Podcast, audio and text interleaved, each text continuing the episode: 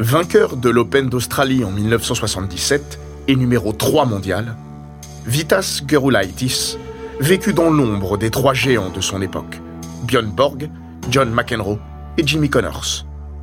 Au niveau du palmarès en tout cas. Car pour le reste, son charisme et sa personnalité avaient fait de lui une immense star, aimée de tous. Sa mort prématurée n'en fut que plus terrible.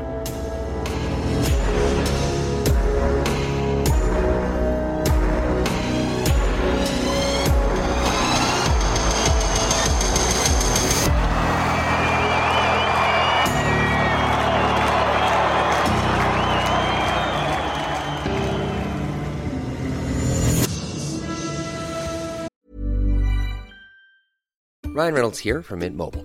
With the price of just about everything going up during inflation, we thought we'd bring our prices down. So to help us, we brought in a reverse auctioneer, which is apparently a thing. Mint Mobile unlimited premium wireless. Ready to get 30, 30, bit to get 30, bit to get 20, 20, 20, bit to get 20, 20, bit to get 15, 15, 15, 15 just 15 bucks a month. So, Give it a try at mintmobile.com slash switch. $45 upfront for three months plus taxes and fees. Promo rate for new customers for limited time. Unlimited more than 40 gigabytes per month. Slows. Full terms at mintmobile.com. Bienvenue dans Les Grands Récits, le podcast d'Eurosport qui vous plonge dans la folle histoire du sport, entre pages de légendes, souvenirs enfouis et histoires méconnues. Dans l'épisode d'aujourd'hui, nous découvrirons le destin d'un joueur qui marquera à jamais l'histoire du tennis, Vitas Gerulaitis. Pour la première et sans doute dernière fois de sa vie, Jimmy Connors a pris dans ses bras John McEnroe, qui s'y est abandonné sans la moindre trace de lutte. Le chagrin, quand il est partagé, a des vertus puissantes. Il abat toutes les barrières, efface les griefs du passé et les inimitiés de toujours. Puis Björn Borg les a rejoints, et les trois champions se sont enlacés, chacun soutenant la peine des deux autres pour qu'aucun ne s'effondre. Quelques minutes plus tôt, après une cérémonie où seul Connors avait trouvé la force de parler, ils avaient aidé à porter le cercueil de l'église jusqu'au corbillard. Ils n'ont jamais semblé aussi proches. Vitas Gerulaitis, le champion qui n'avait jamais placé le tennis au-dessus de la vie, les réunissait tous les trois dans sa mort. Comme le disait Marie Carillo, amie d'enfance de Gerulaitis et ancienne joueuse devenue une figure du sport à la télé américaine sur NBC, John ne pouvait pas blairer Jimmy. Jimmy n'aimait pas John. Et personne ne pouvait devenir vraiment proche de Bjorn. Une seule personne au monde pouvait être pote avec ces trois-là, c'était Vitas. Le jeudi 22 septembre 1994, plus de 500 personnes, célèbres ou anonymes, sont venues lui rendre un dernier hommage à la Saint-Dominique Catholic Church d'Oyster Bay, sur Long Island.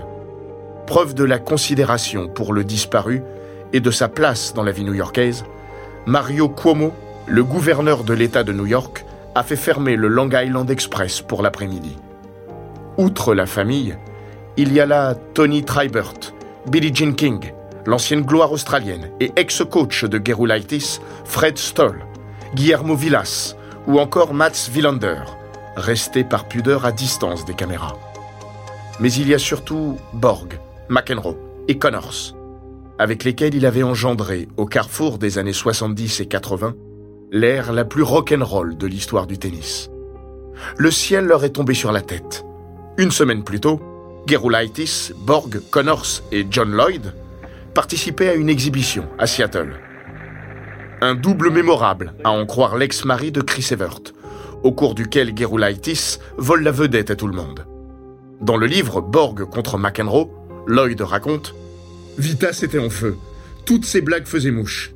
Le public était hystérique. Cette soirée serait sa dernière en public. Et il était fantastique. Son jeu aussi. Mais sur une course après un lob, il a senti quelque chose se coincer dans son dos. Après le match, plutôt que de rester avec nous à Seattle, il est reparti sur la côte Est pour se faire soigner. Mais il est aussi allé à un événement caritatif auquel on lui avait demandé d'assister. Et puis il est retourné chez l'ami qui l'hébergeait pour faire une sieste. Il avait une cocktail party le soir et voulait être en forme. Il s'est endormi et ne s'est jamais réveillé. À Seattle, John Lloyd, averti par sa femme Deborah, est le premier à apprendre la nouvelle. Il retrouve Borg dans un restaurant et lui dit Bjorn, Vitas est mort. Le Suédois, dont le visage est devenu gris, lui répond Et de quoi tu parles? Borg va ensuite connaître l'expérience la plus pénible de son existence. C'est lui qui va se charger de prévenir la maman de Vitas. Gerulaitis avait 40 ans. Le choc est immense dans le monde du tennis, qui pleure, davantage qu'un grand joueur, une figure charismatique, un personnage bigger than life. Grand joueur, il le fut pourtant.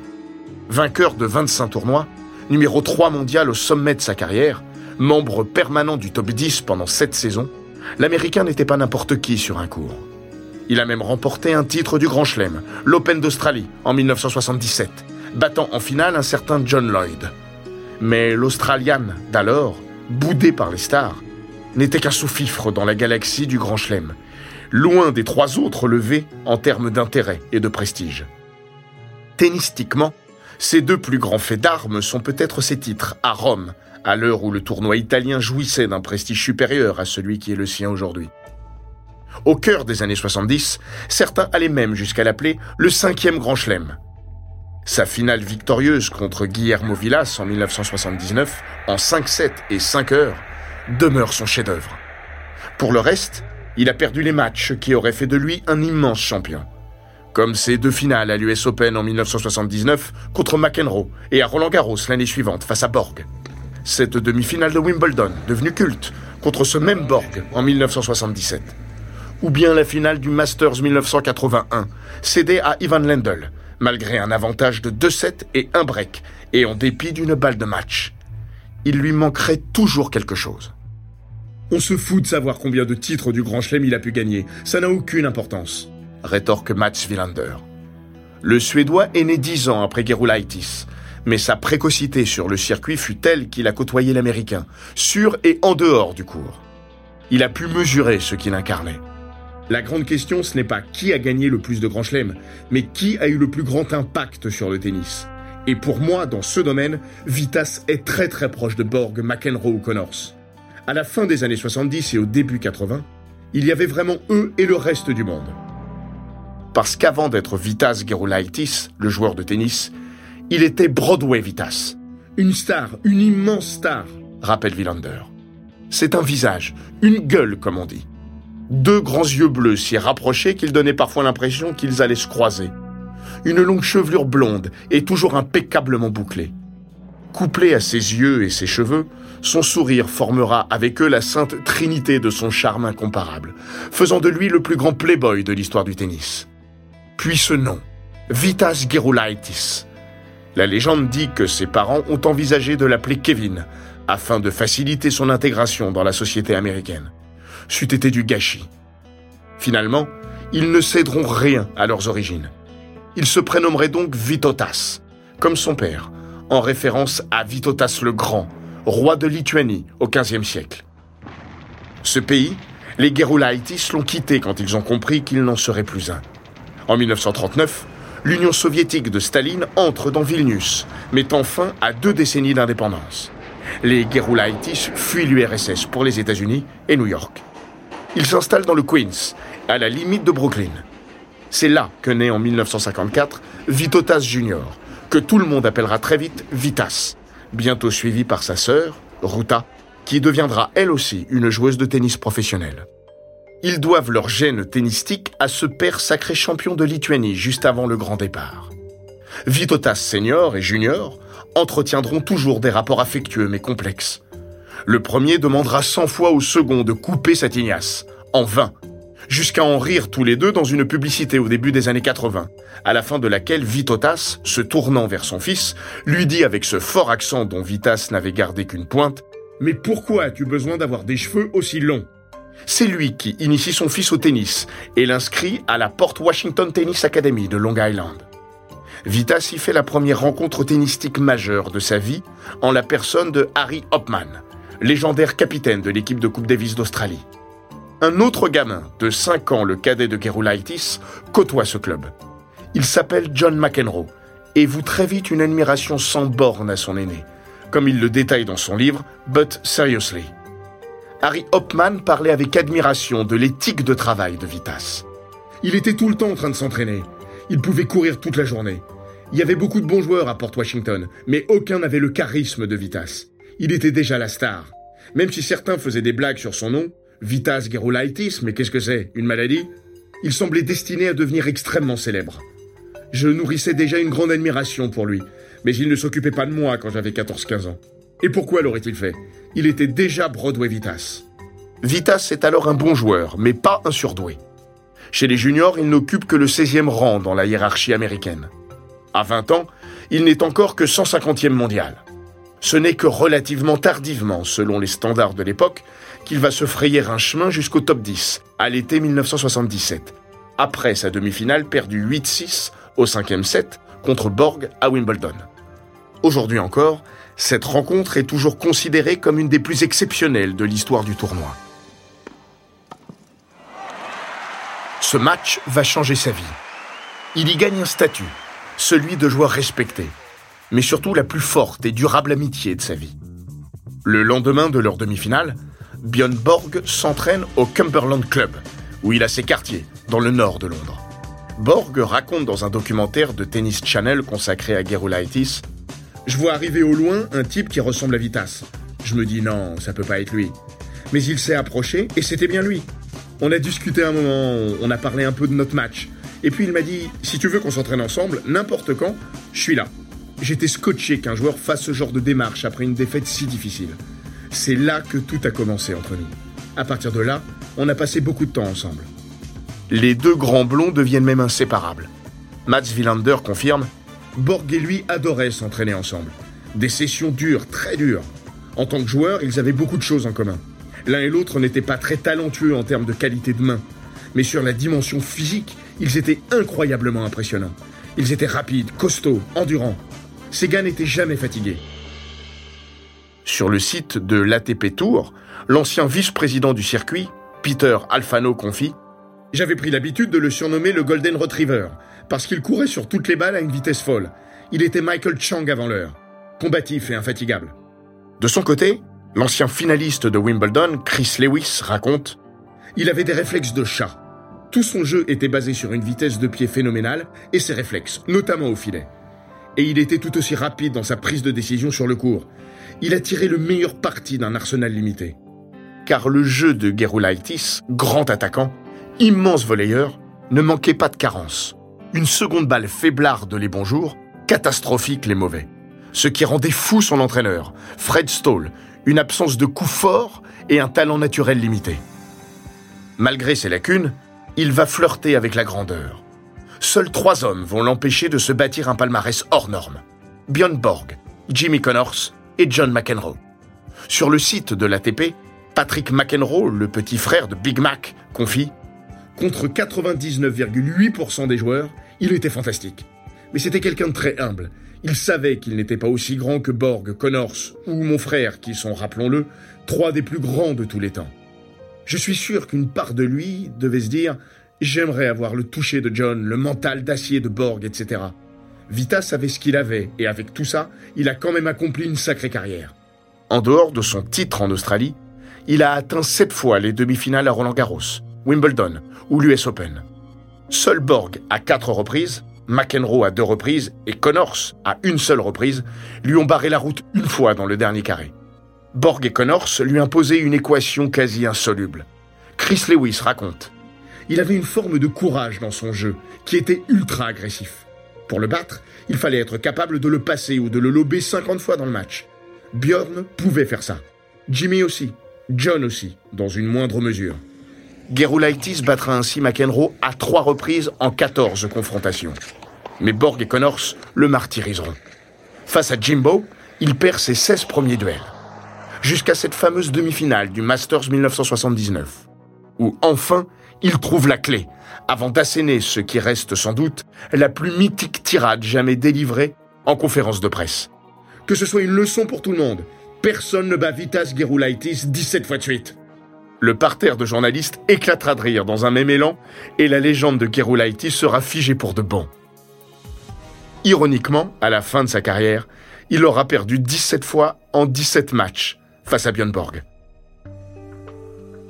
Mais au fond, ce qui le séparait du Big Three de son temps tenait peut-être encore davantage à un certain manque d'ambition, quand les trois monstres étaient obsédés par la victoire. Villander souligne Vitas m'a donné le sentiment qu'on pouvait atteindre le sommet du tennis mondial en étant un type normal, un être humain. Parce qu'à la fin des années 70, au début des années 80, quand vous aviez 16 ans, croyez-moi, un gars comme Björn Borg n'avait pas l'air humain. Jimmy Connors et John McEnroe, qui étaient toujours en colère comme s'ils étaient fous, non plus. Et puis vous avez ce gars, Vitas. Il fait partie des meilleurs, mais il est complètement normal. J'ai compris grâce à lui que j'étais pas obligé d'être comme les trois autres.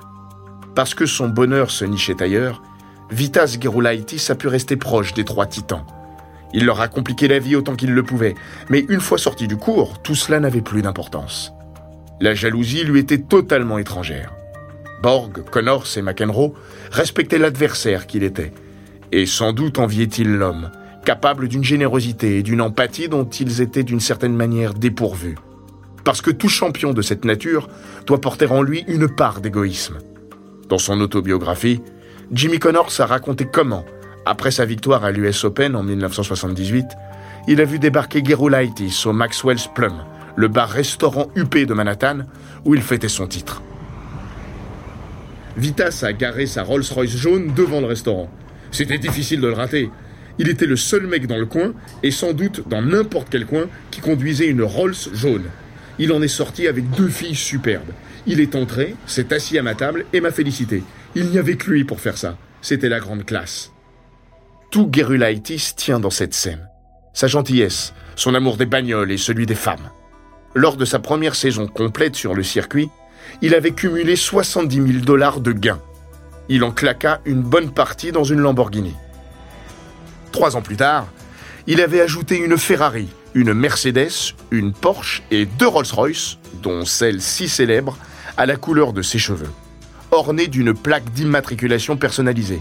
Vitas G. McEnroe confie À l'époque, je conduisais encore ma Ford Pinto orange. La légende d'un Gerulaitis séducteur est elle aussi bien documentée. Il a une brève aventure avec Chris Evert après sa séparation d'avec Connors. Il se fait également paparazzi en compagnie de Margaret Trudeau, l'épouse du Premier ministre canadien. Parmi ses nombreuses liaisons, citons le top modèle Cheryl Tiggs ou les actrices Jennifer O'Neill et Janet Jones. En 1986, lors d'un dîner au restaurant, cette dernière lui annonce que d'ici ses 40 ans, elle veut avoir quatre enfants. Il lui répond À 40 ans, j'aimerais avoir six femmes. À 40 ans, il ne sera plus là. Janet Jones, elle, aura épousé Wayne Gretzky, la légende du hockey sur glace, avec qui elle aura cinq enfants. Mais elle restera proche jusqu'au bout de l'ancien tennisman. On ne s'éloignait jamais trop ou trop longtemps de Vitas Gerulaitis. Tous les endroits à la mode sont à ses pieds. Le studio 54 surtout. Ouvert en 1977, c'est alors le lieu le plus prisé de la jet set new-yorkaise. C'est la boîte des célébrités, des stars du rock et du cinéma. Impossible d'y entrer sans en être membre, sauf pour Vitas Gerulaitis, qui ne prendra jamais sa carte, mais sera toujours accueilli à bras ouverts par le propriétaire, Steve Rubel, un de ses nombreux amis. Il en devient le personnage le plus emblématique. Dans But Seriously, John McEnroe note Vitas était toujours au centre de l'attention. Il était drôle, il avait du charme, il amenait de la vie à ses fêtes, ne s'asseyait jamais, il pouvait parler de tout avec tout le monde. Il y avait toujours une onde incroyablement positive autour de lui. C'est une période complètement folle. Temple du sexe désinhibé et de la drogue facile, le Studio 54 est le symbole d'une époque, celle d'avant l'arrivée du sida. Il périclitera dès l'arrivée au pouvoir de Ronald Reagan en 1980 et périra dans ses excès, fermant ses portes en 1986 l'année où Vitas Gerulaitis prendra sa retraite. On mesure mal depuis notre temps à quel point les tennisman étaient alors des stars, surtout aux États-Unis. Mats Wilander rappelle bien plus qu'aujourd'hui. Pourquoi? Parce qu'il n'y avait qu'une poignée de grandes chaînes nationales. Le tennis passait sur CBS, NBC, ABC.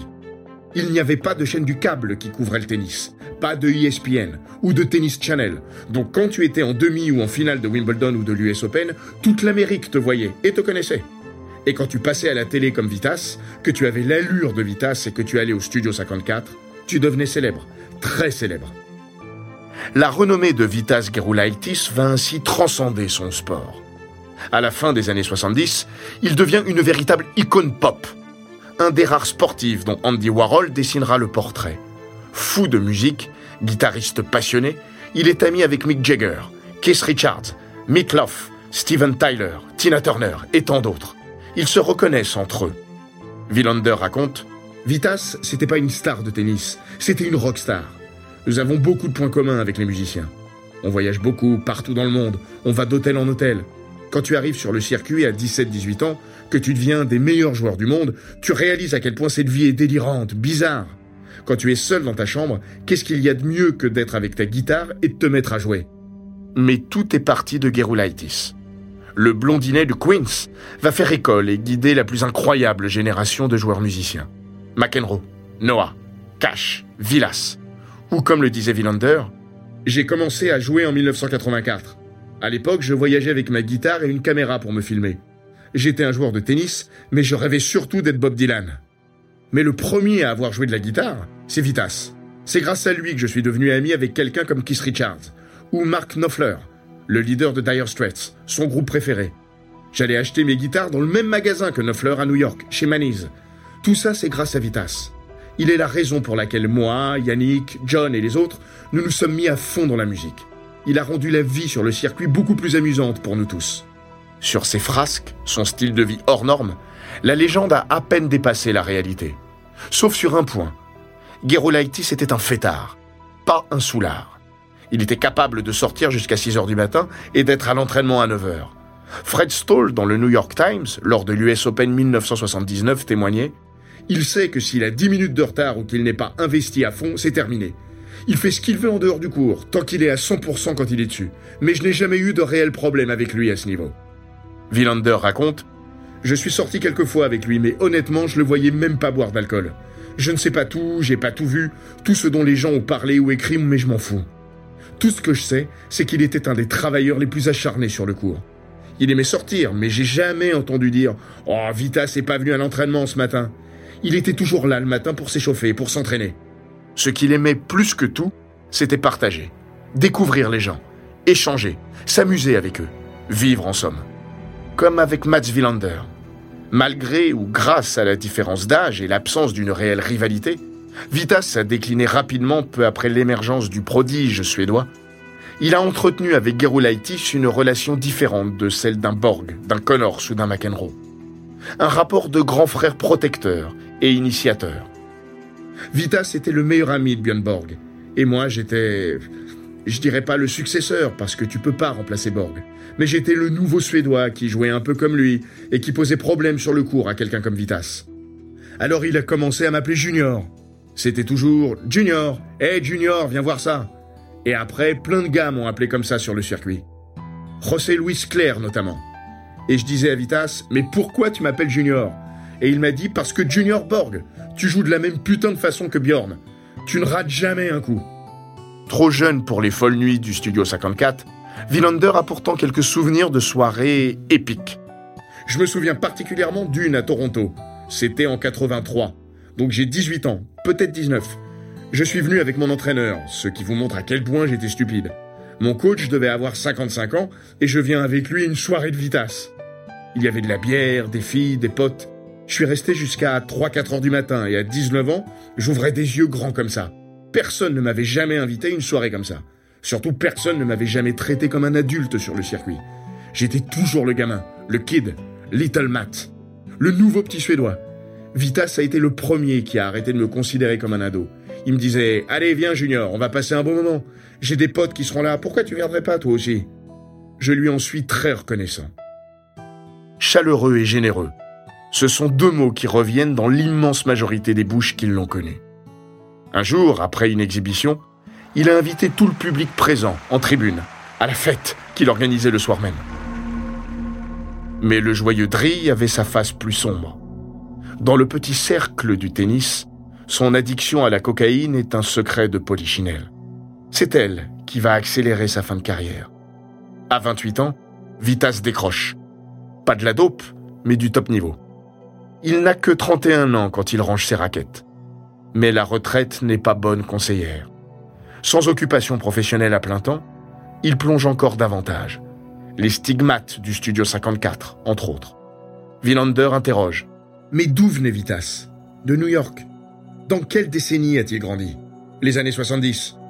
Comment tu peux ne pas prendre de mauvaises habitudes quand tu vis à New York et que tu es né au milieu des années 50 Tu n'es pas normal si tu ne connais pas quelques dérives. Il a eu des problèmes, des faces sombres, à certains moments de sa vie. Mais on ne doit pas juger qui que ce soit sur ces périodes-là, mais sur la façon dont les gens arrivent à les surmonter et les efforts qu'ils font pour s'en sortir. Comment tu apprends tes erreurs en quelque sorte? Le tunnel sera long et la traversée pénible. Sans surprise, Gerolaitis a soudain moins d'amis que du temps de sa splendeur. Il découvre ceux qui le sont vraiment. Comme Janet Jones, qui en 1988 lui posera un ultimatum. C'est cette merde ou notre amitié. Tu choisis. Il partira six mois en désintox. Au creux de la vague, un homme va lui apporter un soutien déterminant. Jimmy Connors. Voir Gerolaitis sombrer le rend fou. La drogue aussi. Lors d'une soirée, un ami de Vitas a la mauvaise idée de proposer une ligne à Jimbo. Gerolaitis sort de ses gonds et le plaque contre le mur.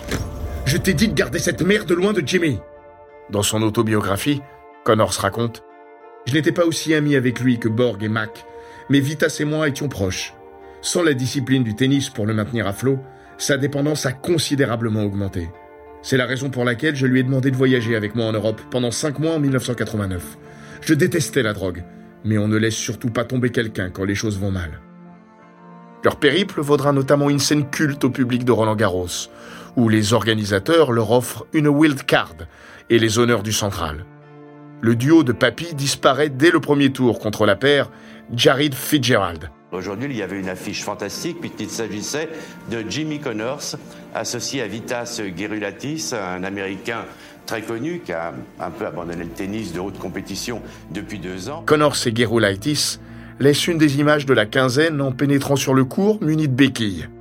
Quelques mois plus tard, quand il ira mieux et que Connors, englouti sous les blessures, envisagera, pas trop longtemps, de prendre sa retraite, Gerulaitis lui rendra l'appareil, devenant même brièvement son coach officieux.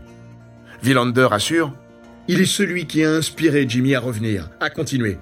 Et Jimmy, à sa façon, a aidé Vitas à revenir dans son style de vie. Les deux ont créé cette relation très forte. Si on parle encore de ce comeback incroyable de Jimmy en 1991 à l'US Open, c'est en grande partie grâce à Vitas. Lors de son mythique huitième de finale contre Aaron Kriegstein, le jour de son 39e anniversaire, Jimmy Connors vient s'asseoir au fond du cours Louis Armstrong, alors qu'il vient d'égaliser à 6-6 dans le cinquième set.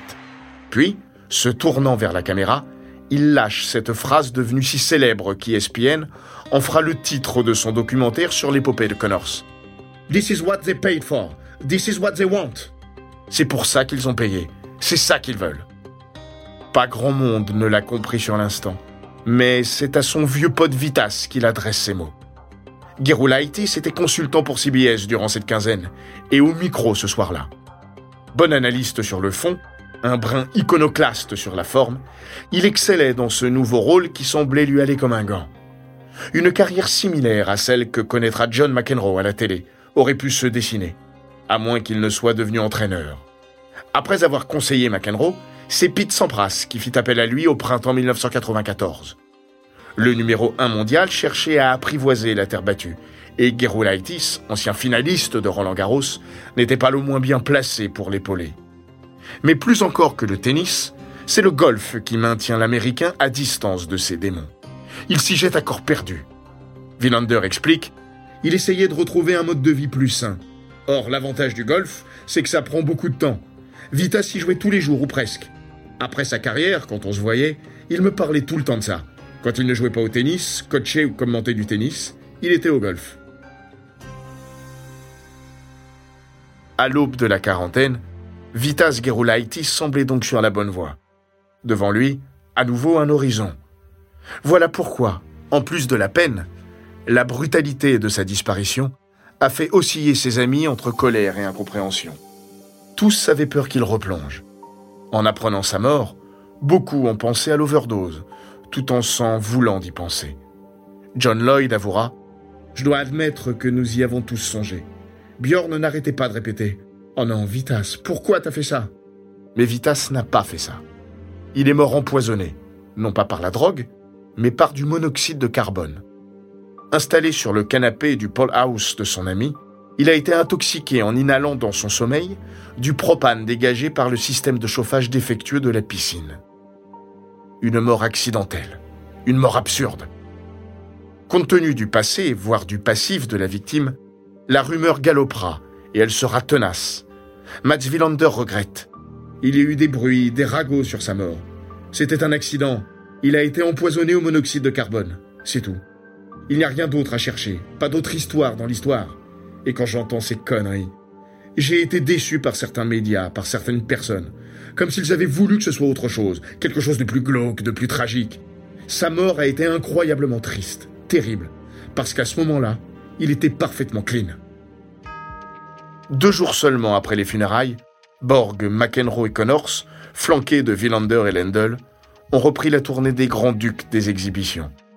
À Chicago, après une poignante minute de silence, ils ont tenté de jouer, de rire, et de faire rire. Mais le cœur n'y était pas.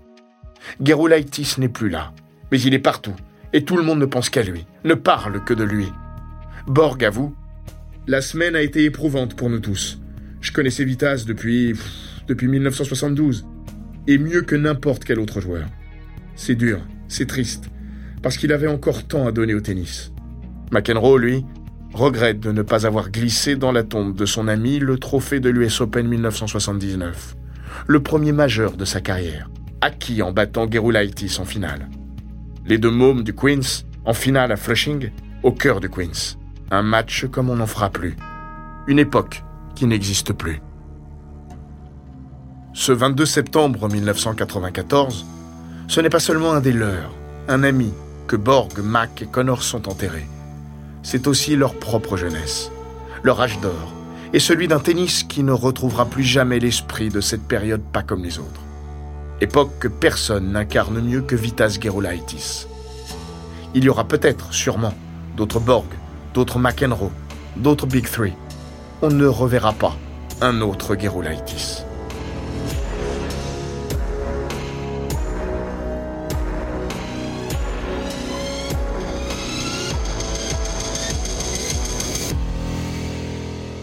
Cet épisode des grands récits d'Eurosport a été écrit par Laurent Vergne. Il est raconté par Florian Bayou et Hortense Marin, monté par Matteo Benedetto et produit par Bababam. N'hésitez pas à vous abonner, commenter, partager et noter ce podcast sur Apple Podcast, Google Podcast, Castbox, Spotify, Deezer et toutes les plateformes audio.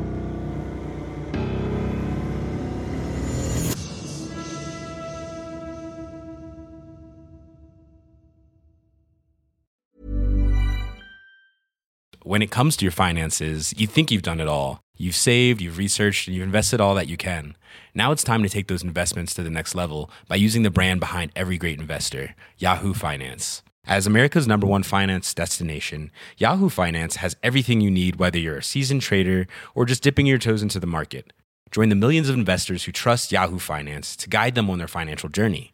For comprehensive financial news and analysis, visit yahoofinance.com the number one financial destination, yahoofinance.com.